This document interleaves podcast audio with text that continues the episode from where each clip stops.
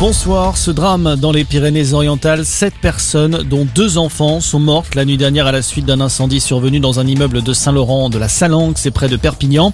Le ministre de l'Intérieur Gérald Darmanin s'est rendu sur place aujourd'hui. Boris Karlamov, que sait-on précisément des faits? Eh bien, tout s'est déroulé vers 1h30 du matin. Une explosion a eu lieu au niveau d'une épicerie. Des bouteilles de gaz ont été trouvées sur place, mais on ne sait toujours pas si elles sont à l'origine de l'explosion. Le feu a ensuite pris dans de petits immeubles de deux étages de part et d'autre de cette rue principale de Saint-Laurent de la Salanque.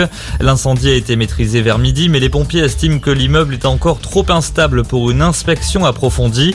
L'enquête ouverte par les gendarmes devrait permettre d'en savoir un peu plus sur la potentielle origine criminelle du feu.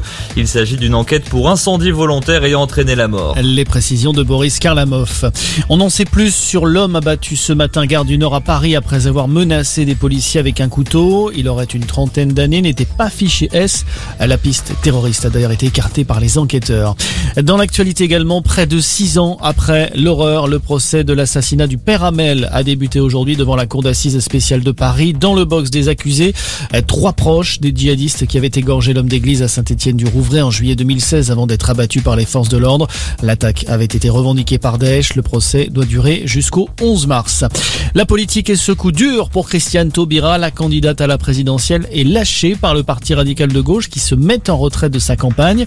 Le président du PRG laisse les élus de son camp parrainer qu'ils veulent. Aucune consigne ne sera donnée ou imposée. Pour le moment, Christiane Taubira n'a recueilli que 47 signatures sur les 500 nécessaires pour se présenter à l'élection.